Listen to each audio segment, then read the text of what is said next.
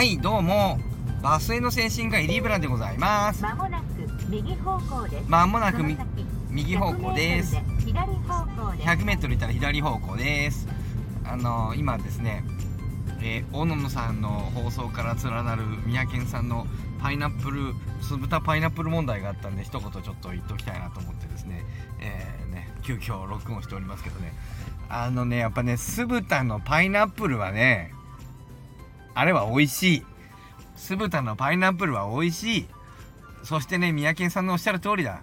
最近見てない。全然ない。あのトマトが入ってるところが増えた気がする。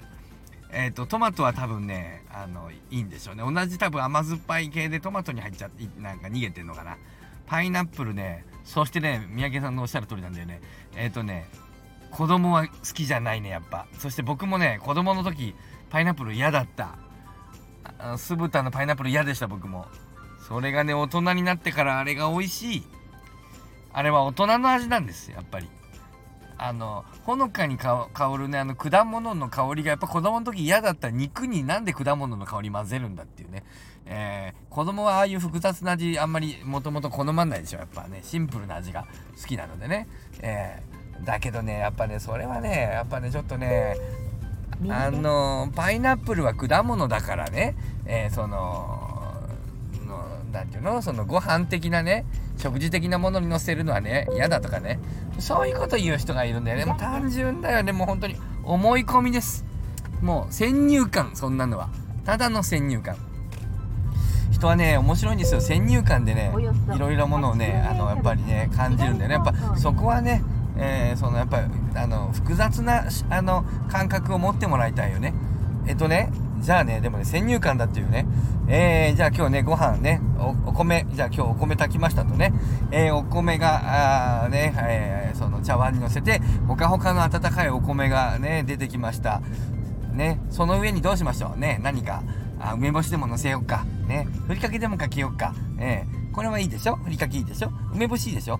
えっ、とゆかりかけようかね。ゆかりしょっぱくていい香りするね。えーえー何でもいいんだよね。えー最近もなんか最近あんまつかないか。かけるラー油みたいなよくわからない、えーものがあったりねなんかいろいろしますけどね。じゃああんこのせましょうか。どうですか？ほかほかご飯にあんこのせましょうか。うわ気持ち悪いって言ったでしょ？それは僕もなんとなくわかるよ。うん。ほかほかご飯にあんこのせたら気持ち悪いね。えー、だけどですよ。しっかりおかお米をぬちょぬちょぬちょね、あの団子みたいにしてね、周りにあんこつけたらね、これ食べれるんですよ。これおはぎですよ。ね。ご飯にあんこ気持ち悪いよって言ったあなたおはぎ食べませんか？おはぎ食べてんでしょ？おはぎ食べてる人にねご飯にあんこ乗せるのごちゃごちゃ言われる筋じゃないんだよ先入観だよご飯を食べるという時に上にあんこが乗ってきたからお茶碗の上お茶碗の上のああのお米にあんこが乗ってると食べれないくせに。団子にしたら食えるだろうが。ね。ということでこれね先入観なの。気持ちね。今から何をあの行くかっていうこう自分の気持ちのね問題。なのであのパイナップルがね酢豚に入ってるとねあのご飯のねあのおかずみたいなものの中にねあのデザートをね混ぜちゃってこんなところにデザート負けてってそう分かる。気持ちは分かる。気持ちは子供の時僕もそうだった。気持ちは分かる。気持ちが分かるけどもう一回ちょっと冷静にもう少しそういう先入観を抜いて冷静に考えてくれ。ね。お米にあんこ乗せるのは気持ち悪い。でもえ団子にすれば食べれたりするでしょ？食べれるんですよ。形が変わったら。お箸でお米をあの茶碗から食べる時にあんこ塗ってるとちょっと気持ち悪いなと思っちゃうでしょ？それだけどそういうことでえっとね気持ち一つですから。ね。酢豚。の中にあるのものもねあるものもねあれもねそうそういうことじゃないあれはちょっと甘酸っぱいそうなんかこう野菜みたいなものっていうそういうそういうこれ食べるものっておかずみたいなものと思えばねそのように感じるはずです。そしたら美味しいよ。えっ、とねもともとね肉的なものにねあれもそうなんだよね。生ハムメロンとかもそうですよね。そういうね多分ねあのねパイナップルね酢豚パイナップル問題でねあのパイナップル嫌いな人はね多分ね生ハムメロンも食べれないんじゃない？どうですか？あのメロンの上にキャビア乗ってんの食べれないんじゃない？単純だよ。味が味覚が子供だよ。大人はそういう複雑な味を食べるんですよ。ね？あのあれだってねそ全部そうですけどね。あの口の周りがちょっと痒くなる系の果物はねお肉に合うんですよ。あのばパイナップルなんていうのはねあの中身あの酵素が消化酵素が入ってましてね、まあ、皆さん割とね予期してしょ肉柔らかくなるとか言うでしょ、えっとブロメラインっていうねあのタンパク分解酵素があの入ってます。ブロメラインね、えー肉を溶かすのね、うん、でだからあのお口の周りにつくとパイナップルをお口の周りにつくとかゆいんですよ。口の周りが溶けるからね。まあだからそういう時は拭いてください。ブロメラインがねしっかり機能する前に拭いてください。じゃないと口かゆくなっちゃうからね、うん、であのブロメラインなんかはね病院でも使われてましてねあの床ずれ褥瘡って言いますけどねお年寄りなんかがずっと同じ姿勢でいるとお尻のところあのなんかあの穴開いちゃったりとか肉腐っちゃったりとかする。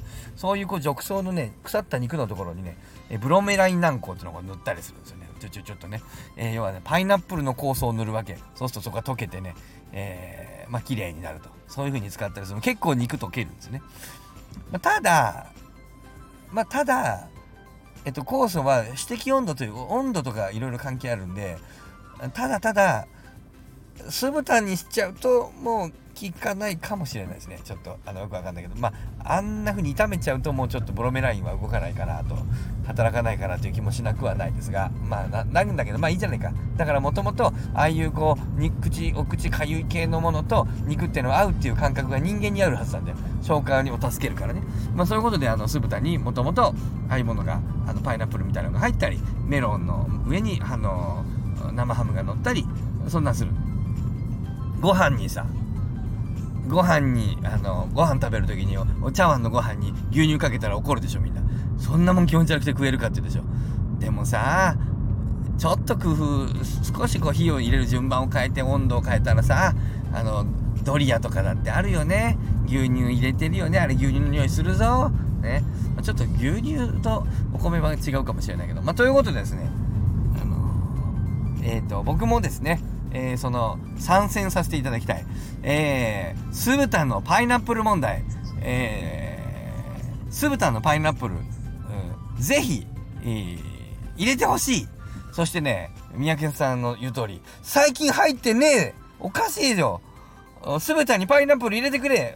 トマトも入れてほしい。トマトとパイナップル入れてほしい。さっぱりする。美味しい、えーということでね皆さんがねあの全国の、えー中華料理、えー町中華の皆さんにね、えーみんなにあの酢豚にパイナップル入れてほしい運動しましょうかね、えー酢豚にパイナップル入れてくれさようなら